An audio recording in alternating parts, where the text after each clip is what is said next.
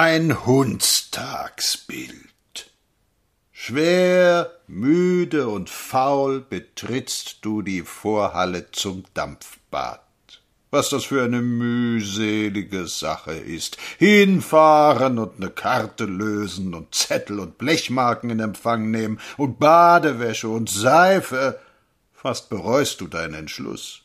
Nur die Erinnerung an selig verbrachte Stunden im Bade schiebt dich lass vorwärts. Du trittst ein. Eine warme, feuchtigkeitsgeschwängerte Luft schlägt dir entgegen. Wasserdampf, beklemmende Nässe, ein Schwaden scharfen Schweißgeruches. Du fühlst dich nicht sehr behaglich. Ein dicker, nur oberflächlich bekleideter Mann mit weißen Hosen und freundlichem Trinkgeldlächeln eilt dir entgegen und nimmt eine Menge überflüssiger Manipulationen mit dir vor, die er dir nachher bitter verrechnen wird. Deine ziemlich echte goldene Uhr wird in einen Kasten und du in eine Zelle gesperrt. Auskleiden, sagt die Zelle. Missmutig und faul ziehst du dich aus. Nachdem du alle deine Sachen auf einen Haufen zusammengelegt hast, bei dieser Gelegenheit wird übrigens dein Charakter ganz offenbar, trabst du, ein klein wenig fröstelnd, die Haut wartet auf etwas, auf den Gang. An den Füßen hast du dicke Holzsandalen, auf denen trippelst du in die große Halle. Betäubendes Geschrei umfängt dich, jungen Körper klatschen in ein großes Bassin, alles prustet, lärmt, patscht und schwimmt unter ohrenbetäubendem Lärm umher. Es ist noch nicht deine Fröhlichkeit, die da spektakelt, ernst, aber gefasst begibst du dich in die Nebenräume. Du duschst. Ah, sagt die Haut, erst erschrickt sie, dann wundert sie sich, dann taut sie auf. Du braust von oben und von unten, du probierst alle Wärmegrade durch, vom piekend heißen, kochenden Wasser bis zum eiskalten Guss der Antarktis. Die Poren brüllen auf wie unter Peitschenhieben. Unter der kleinen Qual liegt eine tiefe Lust. Du trocknest dich nicht, klapperst klitschenass in die Dampfstuben. In der ersten siehst du nichts vor lauter Wasserdampf, in den Rauchfahnen zieht es wie schwere Wolken. Hinter den Wolken spazieren ernste, aber nackte Männer, unbekleidete Devisenhändler, ausgezogene Grossisten, pudelnackte Regierungsräte, nur mit einer kohlschwarzen Hornbrille bekleidet, die immerzu anläuft und immerzu abgenommen werden muss. Dicke Bäuche schwappen, hagere Knochen stoßen in die Luft, du drängst dich zwischen nassen Leibern hindurch, wie aristokratisch empfinden wir doch, wenn wir an andere Nasse stoßen, und du setzt dich schwer atmend auf eine Holzpritsche. Du denkst, länger als vier Minuten unter keinen Umständen. Aber weil du die Uhr nicht sehen kannst vor lauter Dampf, so werden aus den vier Minuten acht und du fühlst dich ganz behaglich. Lauter Männerakte. Du stellst Vergleiche an, die dich befriedigen. Möchtest du übrigens die Frau von dem da drüben sein? Nein, sicherlich nicht. Du schätzt die Leute ab, was sie wohl sein mögen. So etwas täuscht übrigens furchtbar. Nachher in Zivil sehen sie alle ganz anders aus. Der Adonis ist ein ziemlich gewöhnlicher Kommis und der Amoroso ein mäßig angezogener Schafskopf. Der mit dem Monokel sieht auch nachher genauso aus. Und dann gehst du in den nächsten Raum.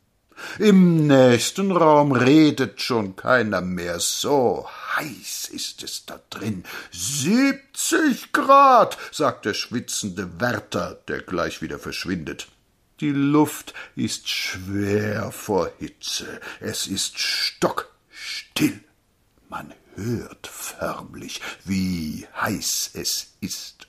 Auf den Leibern perlt der Schweiß und läuft in kleinen wässerigen Schnüren langsam herunter, unaufhaltsam. die Gesichter glänzen, aller Haut ist glänzend rot, auch auf die Beine fühlst du es rieseln, und dann denkst du gar nicht mehr.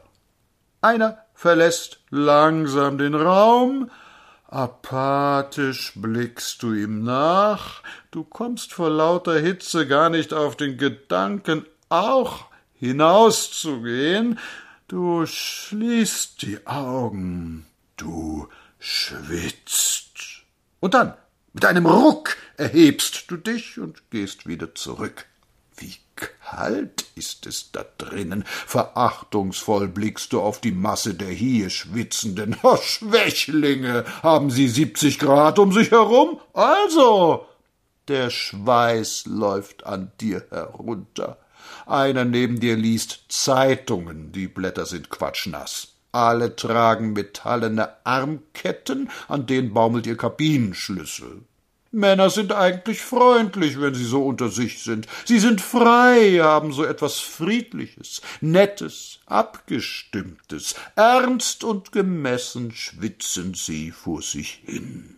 Und dann machst du dich auf, in die Baderäume zu wandeln, allwo dich ein mächtiger Badewärter empfängt, dich auf ein gläsernes Lotterbett hinnötigt, du brauchst ihm gar nichts zu sagen, er weiß schon, und renkt dir die Knochen aus und zermalmt dich und pinselt dich von oben bis unten mit Seife ein und schrubbt dich ab und reibt mit Holzwolle auf dir herum und hört nicht auf dein Seufzen und nicht auf dein leises Ach und Au. Du hast hier nichts zu sagen. Du wirst massiert und unter die Dusche gesteckt die alles von dir abspült, und dann stürzt du dich unter großem Hallo in das Bassin und schwimmst ein paar Stöße und machst genauso einen Krach wie alle anderen und patscht aus dem Wasser furchtbar eilig, unter deinen Fersen glänzen kleine Seen, am Boden rieselt das Wasser, gluckst es und klatscht hinein in den Bademantel, du wirst gerubbelt und gerieben, abgetrocknet und wieder abgetrocknet, dein Haar steh zu Berge, du bist so müde. Du wankst in die Ruhehalle, mit der ganzen Welt versöhnt und selig süß ermattet. Der Wärter legt dich hin, wickelt dich ein wie die Mutter ihr Kindlein, und du bist ihm so dankbar. Noch ein Blick in irgendein bedrucktes Papier, dann schlummerst du ein mit jenem idiotisch leeren Ausdruck, den Männer haben, wenn sie schlafen. Erlauben Sie mal. Psst, fragen Sie Ihre Frau. Dann wachst du auf. Du wirst frisiert, dein Haar liegt unter der Haube, ein Sklave schneidet dir die Hühneraugen, einer dreht dir in der Geschwindigkeit eine Flasche mit irgendeinem probaten, unfehlbaren Mittel gegen etwas an, was dir gar nicht fehlt, du bist schlechtweg selig. Deine Mitbadenden sitzen um dich herum, sie sind dir aus irgendeinem Grunde nicht übermäßig sympathisch, aber du verzeihst ihnen heute noch einmal, weil du so wundervoll sauber bist. Erwacht aus einem Paradiestraum. Schon lärmt die Stadt leise auf dich ein, in den Zeitungen erregt etwas deine Aufmerksamkeit, ganz von ferne klingeln die Trambahnen. Du reckst dich, dehnst dich, holst deine Uhr aus ihrem Kasten und bist ein neuer Mensch. Und der neue Mensch will vor allem mal einen Cognac trinken. Und das geschieht. Und dann gehst du auf die Straße. Und nun kann es wieder losgehen.